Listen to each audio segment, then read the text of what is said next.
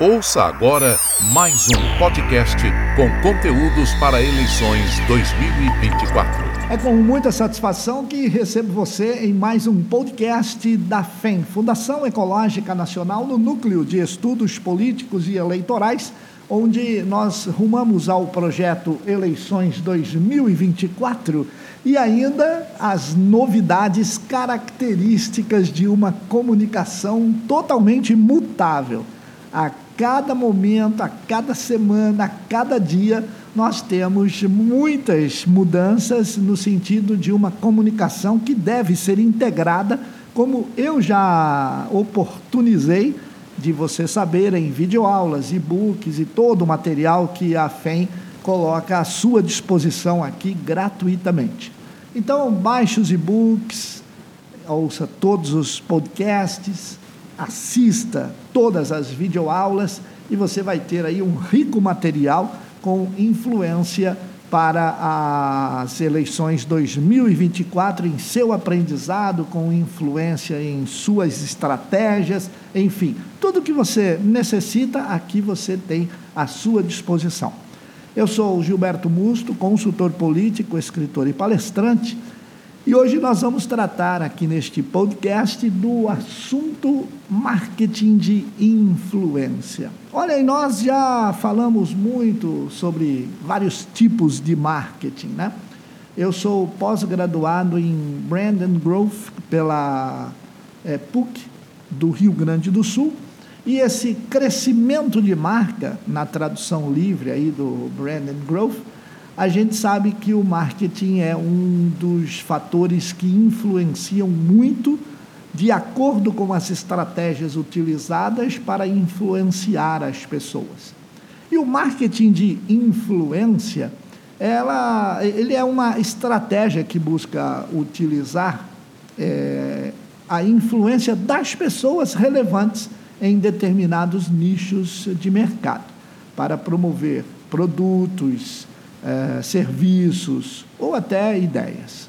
No contexto político, o marketing de influência é aplicado para aproveitar a popularidade e credibilidade de indivíduos influentes, como o próprio político, o candidato, líderes de opinião, especialistas, Uh, o que mais podemos ter? Celebridades ou influenciadores digitais, com o objetivo de impactar a opinião pública e obter o apoio dos eleitores.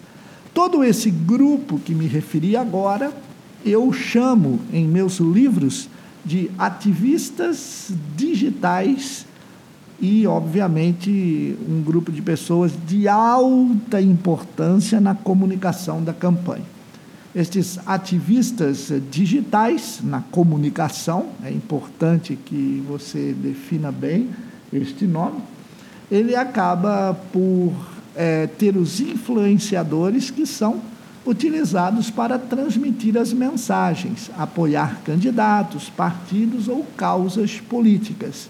E também amplificar a visibilidade de uma campanha e engajar o público-alvo. Na realidade, o exemplo bem claro que eu dou é aquele que nós tínhamos uma bandeira sendo ventilada e empunhada por uma que seria chamada de cabo eleitoral ou um cabo eleitoral. Nós temos homens e mulheres trabalhando nessa função e agora elas trocaram a bandeira por um telefone celular. Esses influenciadores políticos, eles possuem um público fiel e seguidores engajados. Por quê? Porque eles os conquistaram. Estes influenciadores já têm uma base de pessoas e a opinião deles tem peso significativo sobre decisões políticas e seus seguidores. Tem sim, é interessante isso. E para implementar uma estratégia de marketing e influenciar a política, é necessário identificar os influenciadores relevantes para a campanha, levando em consideração seu alcance, a autoridade e a afinidade com este público-alvo.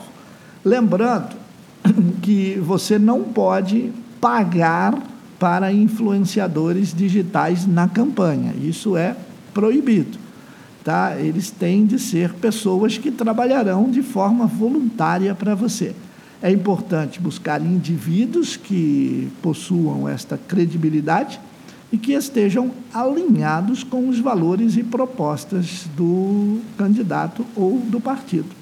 A parceria com influenciadores políticos pode ocorrer de diferentes formas, como através de publicações que eles fazem, como parcerias de conteúdo, participação em eventos, collab, mas perceba, não pode um influenciador impulsionar posts em seu nome.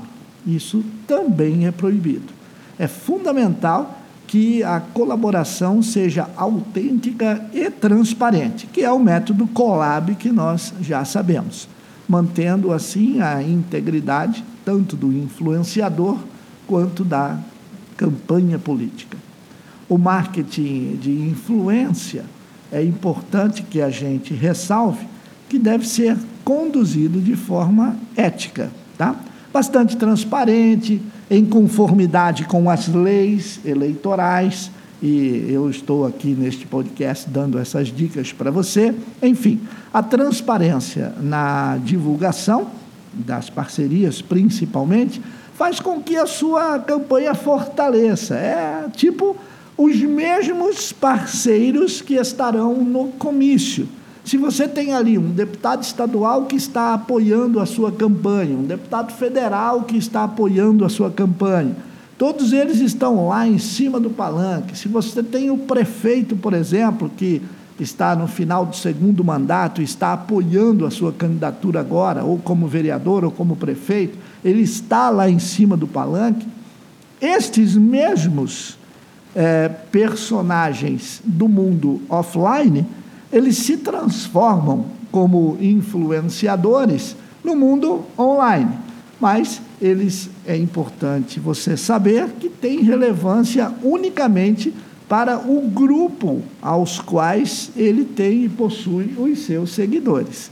Então, vamos entender bem que o influenciador ele deve falar muito de forma sempre assertiva e sem alterar o conteúdo que vem até o momento falando para o seu público e não fazer com que ele se engaje com um público diferente, enfim, isso não é uma boa dica, tá? É importante que ele continue falando para a sua audiência. Então ele tem lá 7 mil seguidores, bacana que ele continue falando para os 7 mil seguidores. Aí, a coordenação da campanha vai passar a pauta principal para ele e ele mesmo vai conduzir o texto ou o vídeo ou algo que ele vai gravar, um próprio podcast, mas que ele saiba que a linguagem tem que ser a dele,